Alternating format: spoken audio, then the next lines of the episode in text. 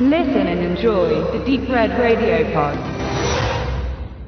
Als Howard Carter 1922 den Ruhm um die Entdeckung des Grabmales von Tutanchamun im Tal der Könige in Ägypten einstrich, erlangte er Weltruhm.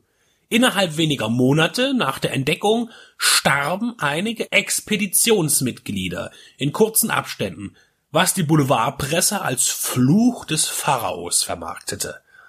Die Todesfälle sind auf verschiedene Ursachen zurückzuführen, aber oft sind es auch nur Vermutungen. Schimmelpilze aus der abgestandenen Luft in den Grabkammern, Moskitostiche und Infektionen sowie Selbstmorde durch die unheilvollen Gerüchte des Fluches. Oder ist es eben genau das, ein Fluch der Pharaonen, um die unwillkommenen Besucher zu strafen?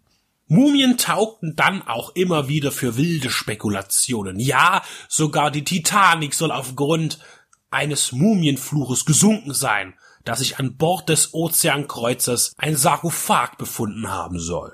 So wie die Revolverblätter ihren Nutzen aus den Legenden zogen, so tat es auch der Horrorfilm. 1932 schlüpfte Boris Karloff unter der Regie des deutschen Karl Freund in die Bandagen, um starr umherzuwandeln und die Störenfriede der ewigen Ruhe zu schelten. Karloff musste sich dabei wenig umgewöhnen, hatte die Darstellung seiner Kreatur in Frankenstein ein Jahr zuvor ganz ähnliche Züge folgten bei den Universal Studios die vier Sequels nach acht Jahren recht spät, dann aber zügig innerhalb von vier Jahren, so produzierte das britische Hammer Studio seine Mumienfilme in fast regelmäßigen Abständen aller drei bis fünf Jahre, begonnen 1959.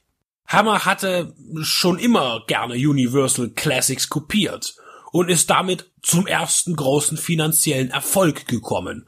Und mit ganz eigenen Schauwerten gelang eine tatsächliche Wiederbelebung in den späten 50er Jahren mit Dracula und Frankenstein, die dann auch melkend fortgesetzt wurden. Bei der Mumie war es dann so, dass Hammer die Rechte an der Figur tatsächlich offiziell bei Universal erwarb. Dracula und Frankenstein sind ja literarische Figuren. Die Mumie hingegen entsprang aus den archäologischen Abenteuern des späten 19. und frühen 20. Jahrhunderts. Hammer produzierte vier Mumienfilme.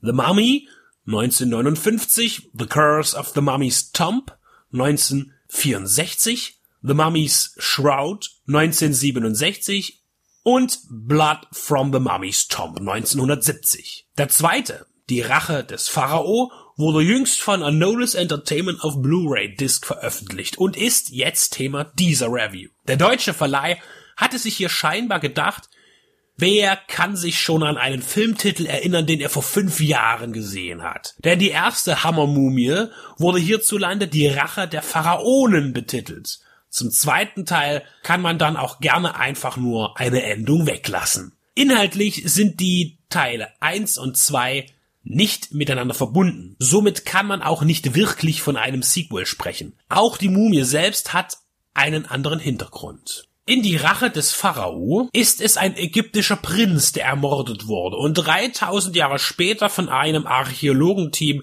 entdeckt wird. Die Geschichte ist im Jahr 1900 angesiedelt, also noch vor der Entdeckung Howard Carters. Der Sarkophag weist dabei große Ähnlichkeit mit dem vom Tutanchamun auf, der durch sein prunkvolles Design optisch das typische Bild eines solchen Sarges im Weltgedächtnis verankerte. Die gefundenen Schätze sollen einem Museum in Kairo verkauft werden. Doch der Finanzier der Ausgrabung hat andere Pläne. Er will die Mumie weltweit auf Jahrmärkten ausstellen und ein Vielfaches an Geld verdienen. Dieser Idee stehen einige im Weg, zum Beispiel das ägyptische Volk aber auch der Chefarchäologe, der sich sofort distanziert.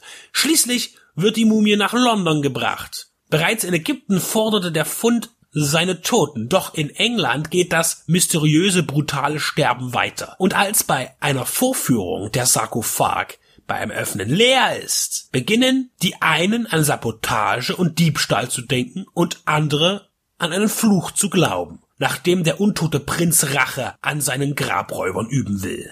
Als Regisseur und Produzent tritt für die Rache des Pharao Michael Carreras auf, der sich auch hinter dem Pseudonym Henry Younger versteckt, unter dem er ebenfalls das Drehbuch beisteuerte. Er wird später noch bei Hammer bis an die Spitze wandern.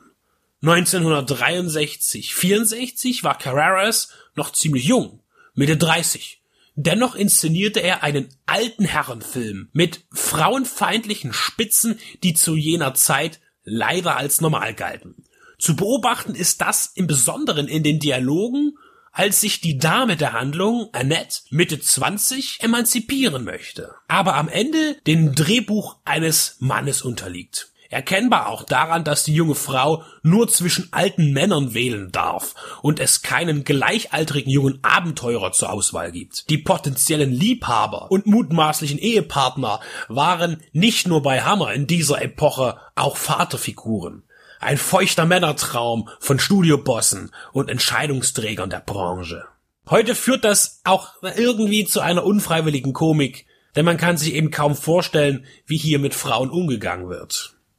Typisch im technischen Sinne ist auch die Verwendung von Bildmaterial aus anderen Filmen, um das Budget zu schonen und die farbenfrohe Hammergestaltung trotz des düsteren Themas.